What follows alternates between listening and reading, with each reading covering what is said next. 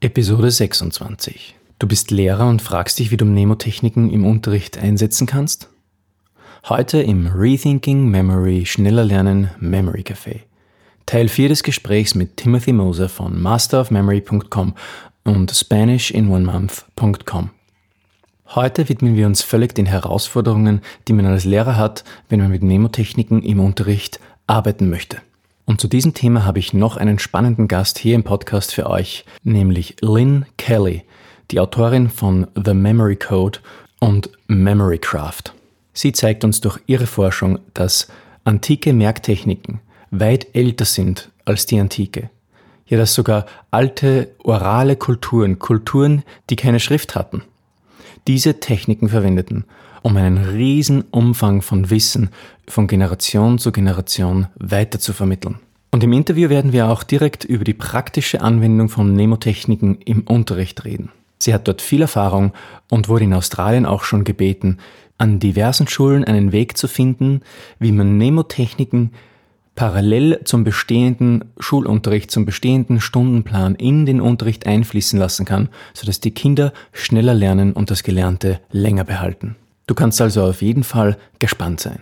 Hier aber vorerst einmal das Gespräch mit Lernexperten Timothy Moser und mir über das Verwenden von Nemotechniken für den Unterricht. Einfach lernen mit Rethinking Memory.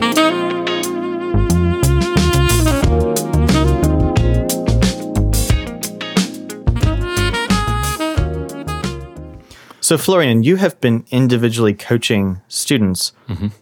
on using mnemonics for quite a while now. Right. And I'm really curious to know how that's developed. So, do you remember the first person that you worked with one on one who made really good progress and how that felt for you? Okay.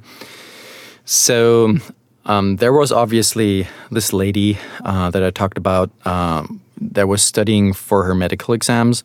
I think this was the the most amazing thing for me because I, I could see her her progress that he that she made. Um, I had other students as well before. You know, I'm a social worker and I work in different uh, difficult type of context. For example, in our learning center, we we learn with college dropouts, so with Hauptschulabbrecher, you would say in German, or in Austria actually one thing I found there, mm, the work with them is really a little bit different because what it comes down to is motivation with them. So you have to um, build up their confidence before you can teach them mnemonics. You have to show them that mnemonics work for them no matter what. Um, you have to show them if they have a learning disability that uh, mnemonics will be a a, a very helpful resource for them to learn faster, to uh, gain self confidence, which they lack a lot.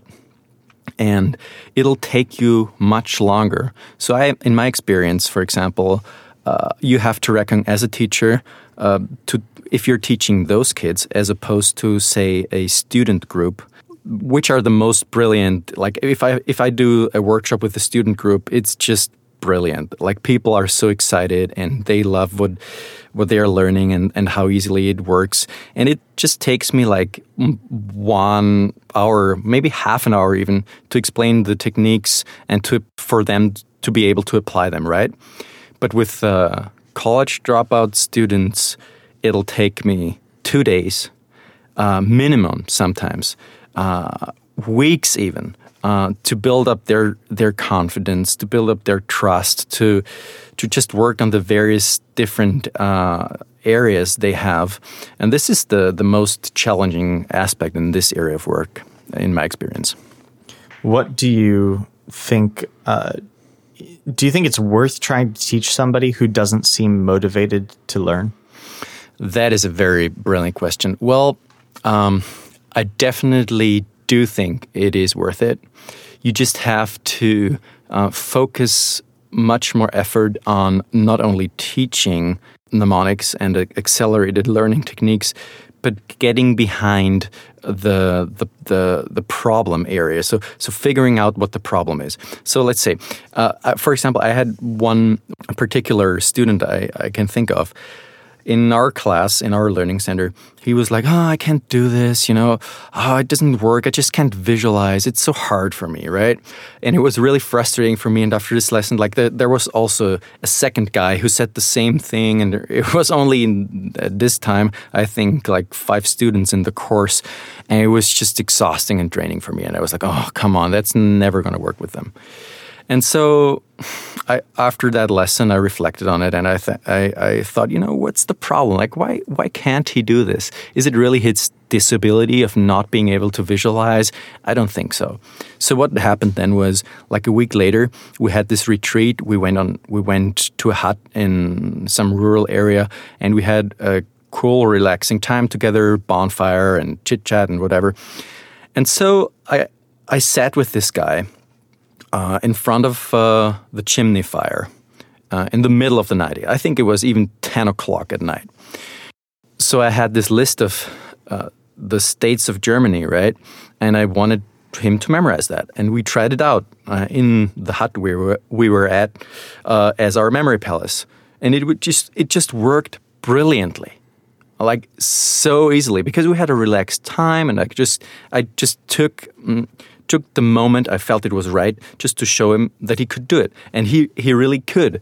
And what it showed me was it was his self confidence that, that was built through trust. Okay, so I, I just, in a relaxing uh, situation, we get to know each other and we get to build trust. And through that trust, I could show him that he didn't have to fear me, that he didn't have to prove something to me. In fact, we just memorized it together, and he he really he really experienced that it was a breeze to mm. do that. Yeah, I think a lot of people, including me, have negative feelings toward a classroom. As soon as you walk into a classroom and sit down, it, it feels like you're about to be force fed something, and there's a natural psychological wall that goes up. And so instead of that, if the student can have some sort of excitement toward the learning mm-hmm. and feel it as an enjoyable process, something that I kind of like to say is that there really isn't such a thing as teaching. There's only such a thing as learning. And I can hmm. help somebody learn something, but I can't teach them unless they're willing to learn it. Right. Do you think that um, so let's say that there's a student who wants to learn something, mm-hmm. but is not very disciplined about learning and hasn't had much success in the past. Mm-hmm. How would you start that student on the learning project you've set out with them? Uh, so you're you're uh, referring to two things here. So it's the discipline aspect and it's the uh, um, experience aspect. Sure. So uh, I mean, I can work a lot uh, on the experience aspect in terms of mnemonics. So I can I can show him in a couple of hours. I can show him, and he can also practice that in a couple of hours. How how easily it's done. How would you approach first teaching a student who has never used these techniques before? Let's say someone is excited to learn how to use accelerated learning and they have ideas for what to learn, mm-hmm. but they are not a very experienced uh, learner in terms of mnemonics and so on. Mm-hmm. From a teaching standpoint, what do you think is a good approach to starting to work with them? Okay, first of all, I would I would really um, show them how with practical examples. So what I do is I memorize numbers for them. Like they give me 20 random numbers, 22 digit, digit numbers, which amounts to 40 single digit numbers. And I'll just memorize it in a couple of minutes or whatever. They'll see how, how easily it works. And then I'll show them uh, a practical way of uh, jump right into it and show them the memory palace technique and how they can say memorize a shopping list and then they they see oh wow that really works quite easily and so from this um, experience, they can see, okay, well, it works, and then we can work on the more difficult things, finding associations for vocabulary, which is sometimes a little bit tricky in the beginning. You have to, to be a little bit creative to find uh, visual cues to, to, to tie to your vocabulary. Hmm. So you're giving them quick wins from the very beginning so that they can see what's possible and their own mind doing things they've never seen it do before. Right. I think that's the key here. You have to show them as quickly as possible what is possible with mnemonics. If you waste your time uh, showing them the theory of it, uh, you'll you'll not win them over. What I do is also I, I show them a couple of clips of like the world record holder, holder for speed memory. For example, I think it's 12, uh, 12 seconds point seven three or something. So he memorizes a deck of cards in uh, with 52 poker cards shuffled randomly. He memorizes in uh, 12.73 seconds, which is insane, you know. And I'll show them. I, I can't do that. Um, I can't even do it in, in, in 50 seconds right now, but I'm, I'm trying. Uh, I'm, I'm, I'm working on it, but I am not there. Um, but I'm showing them what is possible. Even if you can do it in like, uh, let's say, five times the amount of time, it's pretty, pretty, uh, it's pretty insane, you know. Uh, and then I'll, I'll just show them that you can, that these are the principles that the memory champions uh, use, and you can apply that to every learning project or whatever you want to remember. It's basically the same. Uh, and as soon as that they get this connection, they're like, "Oh wow, this is like, this is fun. I, I just want to try that out." Nice. Do you have a practice that you use in terms of balancing how much you teach in front of the student and how much you assign the student to do on their own? Let's say you're teaching them about card memorization. Do you work with them on creating their memorization, their associations with every single card, or do you give them an assignment to do that on their own? How do you balance that? Mm, that's a good question. So, depending who I work with, so let's say I work with university students, um, I can give them uh, a lot of homework um, as soon as I have have them hooked on the principles. As soon as I feel they're there with me, they're like excited. They're like, I, and I see that from my feedback. And I also do Q and A's, uh, question answer sessions after my sessions, and to make sure they understood what I what I said. I can give them homework immediately afterwards to work on their subjects, um, and and that can be that can be quite extensive. With my students in the learning center, uh, it is more difficult because, as I said, we have to work on other areas before that, and it'll typically take a longer period of time with me walking them through the process, giving them examples, and then eventually letting them loose. It's like, you know, learning a child how to walk. Hmm. Uh, you, you, it'll just hold on your hand and have like shaky steps, and then eventually it'll it'll learn how to walk on their on it on its own. Uh, university students know how to walk for for a long period of time. You just give them more efficient ways to learn, and they can more easily apply it. Yeah, I think one big factor in this also is how specific the assignment is. So, if it's very clear what they have to do in between the two sessions, let's say you meet with them on Monday and Friday, mm-hmm. if they know what they have to do between Friday and Monday, then they've either done it or they haven't. But if they're going to get stuck during that time, it's a little harder to uh, to make sure that they do it because if they get stuck, well, they're they just have to wait until Monday to ask you or to interrupt you over the weekend or something like send you a message. Mm-hmm. Um, for when assignments are very clear, as with my students, you know, I have a Spanish course, and so the assignments are actually pretty clear. They don't have to apply a lot of creativity, they just have to do the work. Mm-hmm. It's still difficult to make sure they do all the assignments between one coaching session and the next.